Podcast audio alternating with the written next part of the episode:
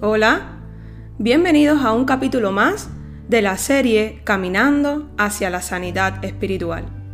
Gracias a todos los que han escuchado los capítulos anteriores. Recordemos que juntos vamos de la mano de Dios aprendiendo de diversos temas, todos apegados a la palabra del Señor. Si aún no los has escuchado, te invito a que lo hagas por Anchor o diversas plataformas como Spotify, Breaker, Radio Public, Google Podcast, Podcast Cast, Apple Podcast y CubaPod. Si crees que ha sido de bendición para tu vida, no dejes de compartir. Debemos dar por gracia lo que por gracia hemos recibido. Recordemos que en el capítulo pasado estuvimos abordando el tema del arrepentimiento, tan importante en la vida de un ser humano e hijo de Dios. Hoy dedicaremos este capítulo al tema de la humillación ante Dios, porque en el acto de arrepentirse va implícito una profunda humillación, es menguar la carne, reconocer nuestros errores y nuestras debilidades ante nuestro amado Padre, el cual perdonará con generosidad. Así que quédate conmigo, tú que me escuchas, porque complementaremos en el día de hoy arrepentimiento y humillación, esencial para alcanzar la sanidad espiritual. Humíllense, pues bajo la poderosa mano de Dios para que Él los exalte a su debido tiempo. Primera de Pedro 5:6. Por lo tanto, humillarse delante de Dios significa reconocer que ante la majestad y el poder de Dios no somos nada y que nuestra condición humana es infinitamente inferior a la naturaleza de Dios. Salmo 8 del 3 al 4. Cuando veo tus cielos, obra de tus dedos, la luna y las estrellas que tú formaste, digo, ¿Qué es el hombre para que tengas de él memoria y el Hijo del hombre para que lo visites? Humillarse es decidir obedecer la palabra de Dios y vivir de conformidad con su voluntad en cada pequeño aspecto de nuestras vidas. Es someter nuestros deseos personales a la voluntad de Dios, alinear nuestro corazón con el suyo para que su voluntad se convierta en nuestra y podamos cumplir así con la asignación que tenemos. También es reconocer que todo lo que tenemos proviene de la misericordia y la provisión de Dios y que no lo merecemos por nuestros propios méritos. Segunda de Pedro 1 del 3 al 4. Su divino poder, al darnos el conocimiento de aquel que nos llamó por su propia gloria y excelencia, nos ha concedido todas las cosas que necesitamos para vivir como Dios manda.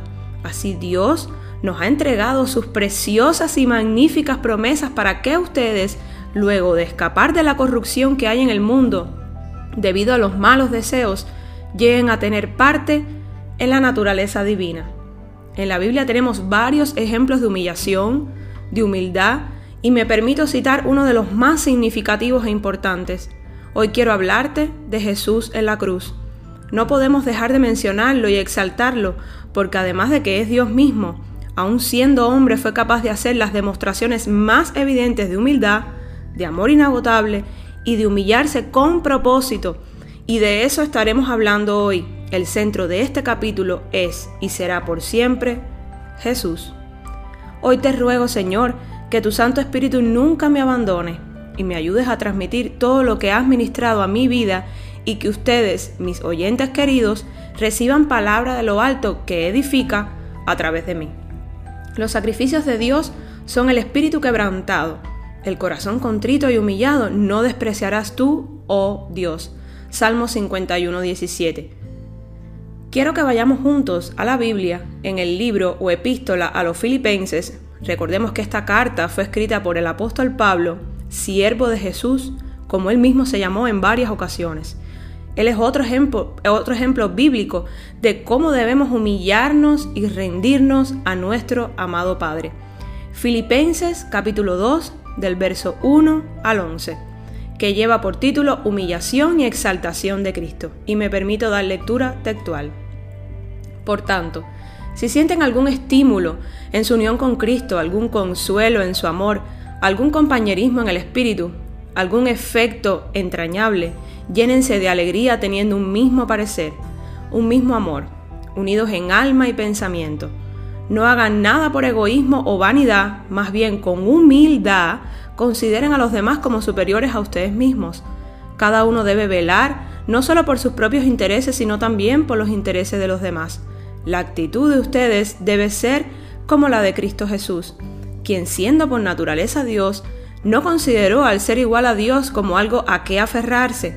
Por el contrario, se rebajó voluntariamente, tomando la naturaleza de siervo y haciéndose semejante a los seres humanos. Y al manifestarse como hombre, se humilló a sí mismo y se hizo obediente hasta la muerte y muerte de cruz. Por eso Dios lo exactó hasta lo sumo y le otorgó el nombre que está sobre todo nombre para que ante el nombre de Jesús se doble toda rodilla en el cielo y en la tierra y debajo de la tierra y toda lengua confiese que Jesucristo es el Señor para gloria de Dios Padre. Qué hermosa enseñanza nos deja Pablo en esta porción bíblica. Vayamos analizando verso a verso para que podamos entender el verdadero significado de humillarse y las consecuencias que esto trae, a, que esto trae a nuestras vidas. Esta palabra ministró grandemente mi vida.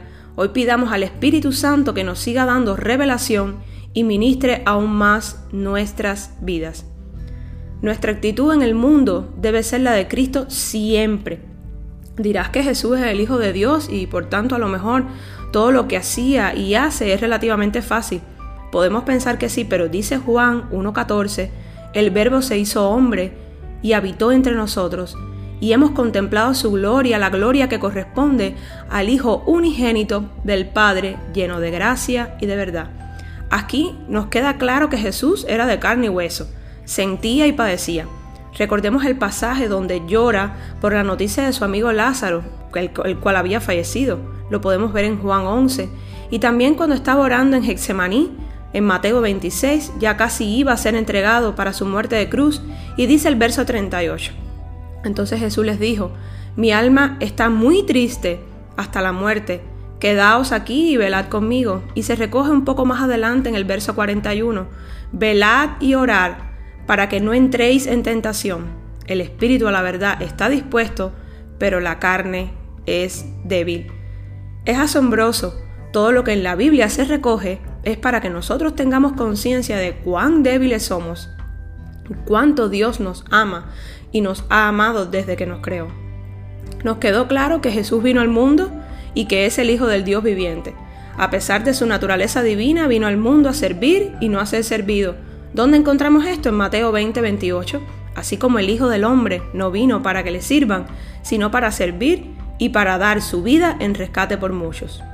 Pablo nos ilustra en Filipenses capítulo 2, versos 7 y 8, que Jesús tomó naturaleza de siervo y se rebajó voluntariamente, voluntariamente, siendo Dios mismo, y se humilló, fue obediente hasta la muerte y muerte de cruz. ¿Por qué Pablo hace énfasis en la muerte de cruz? ¿Qué significaba morir crucificado?